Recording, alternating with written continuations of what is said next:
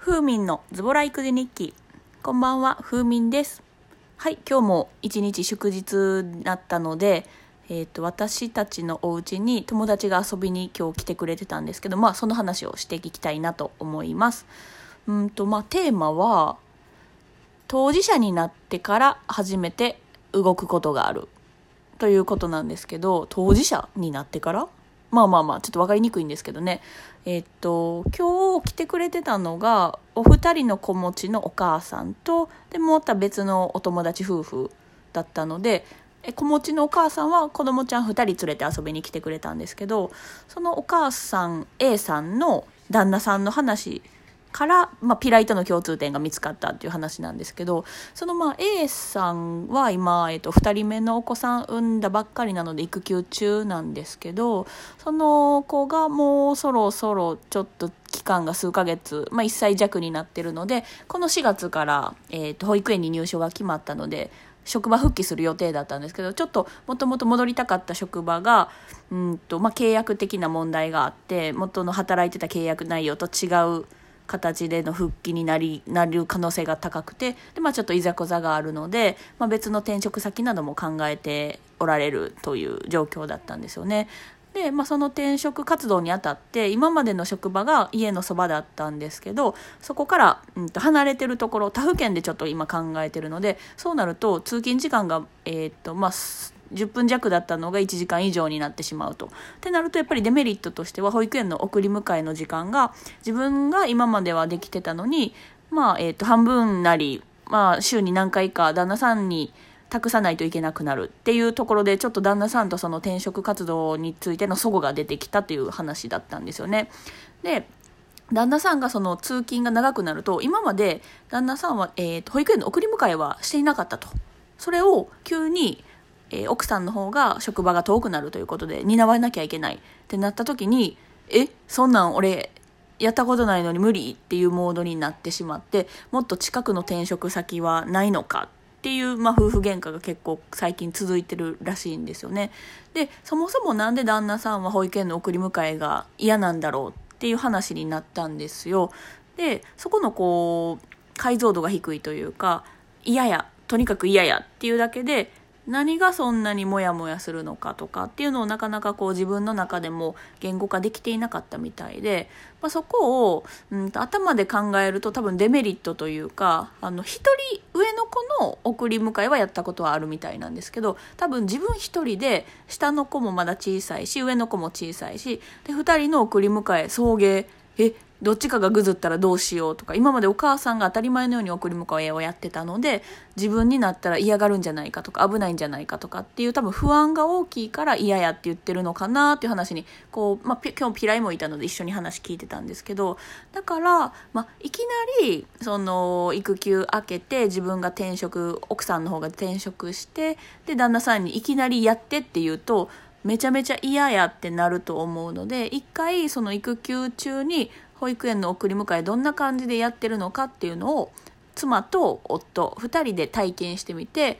一緒に練習してみたらどうやっていう提案をピライがしたんですけど、まあ、そしたらちょっとずつあれ？意外となんとかなるぞっていう風になってちょっとずつこう妻がいない時に行ってもらうっていう経験をしてもらったら、まあ、あ意外とできるなってなってその転職活動についてもこう背中を押してくれるんじゃないかっていうふうに、まあ、なればいいねっていう話をしてたんですよね。でその話の流れで確かに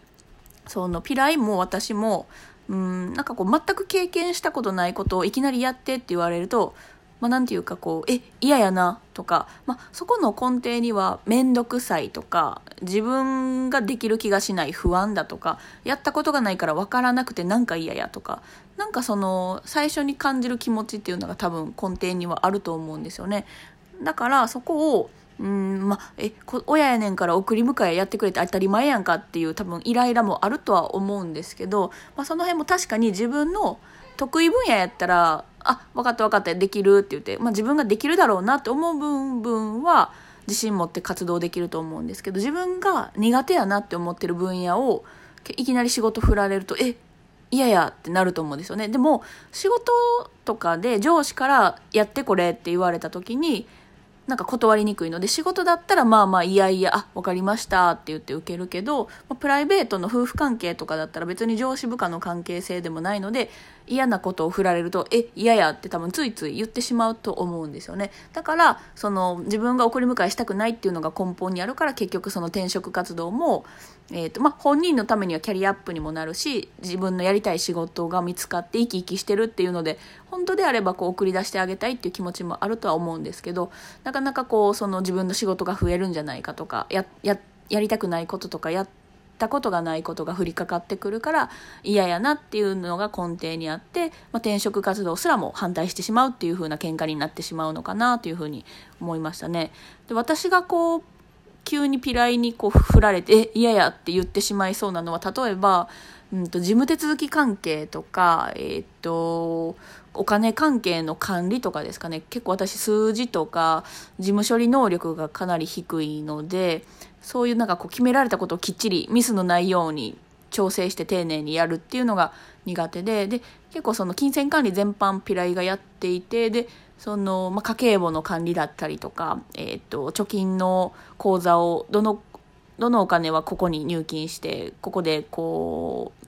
うん？その年金的なやつイデコとかの管理とかも全部ピライがあのネットにつなげてマネーフォワードというアプリで管理したしてくれたりしてるんですけどそれを多分いきなりこうちょっと俺今忙しいから全部お願い管理変わってって言って丸投げされたらえ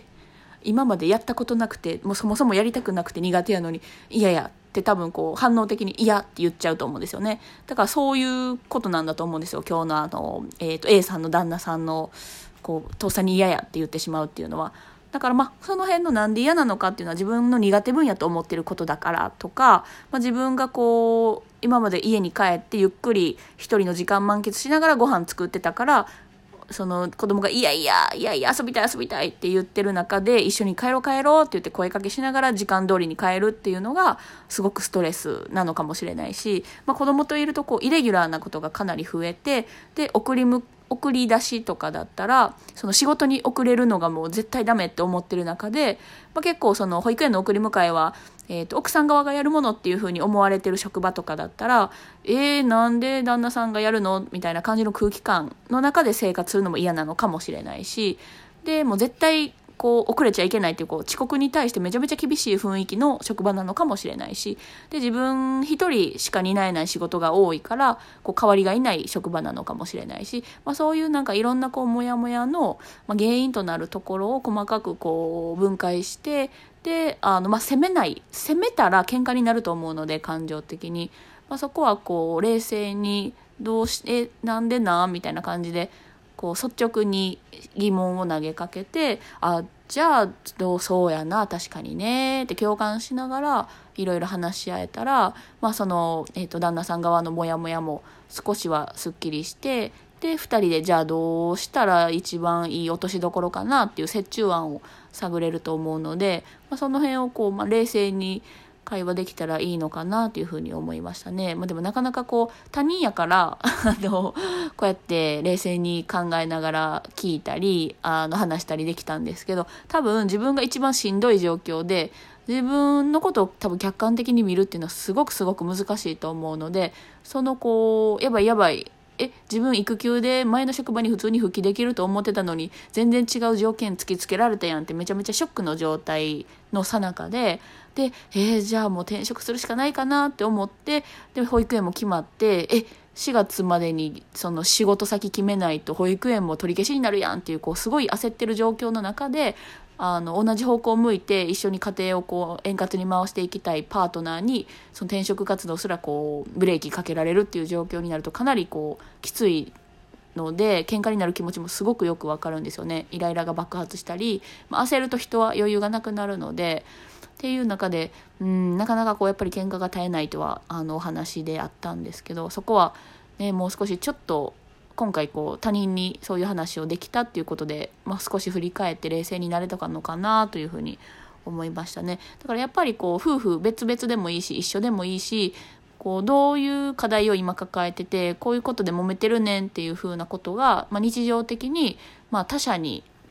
あの他の第三者を介入してもらってで冷静にこう話をしながら責められるわけでもなく、あ、確かにそれはそうやね、みたいな感じでこうざっくばらんに喋って、で、冷静になれるっていう時間を取るのはすごく大事だなと思いましたね。だからそう、そのご夫婦のところにもちょっとこれから、うん、定期的にというか、まあ行って話を聞きに行きたいなというふうには思ってるんですけど、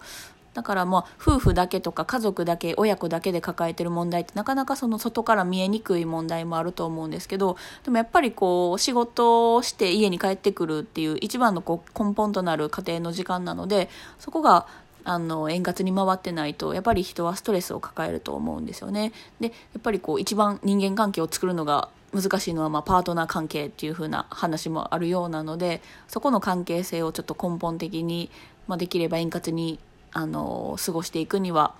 どういうコミュニケーションをとっていけばいいのかっていうところが結構永遠の課題かなというふうにも思っています。はい、私もちょっとピライと円滑な関係を続けられるようにコミュニケーションをとっていけたらなと思います。はい、では今日はここまででおいとまします。ありがとうございました。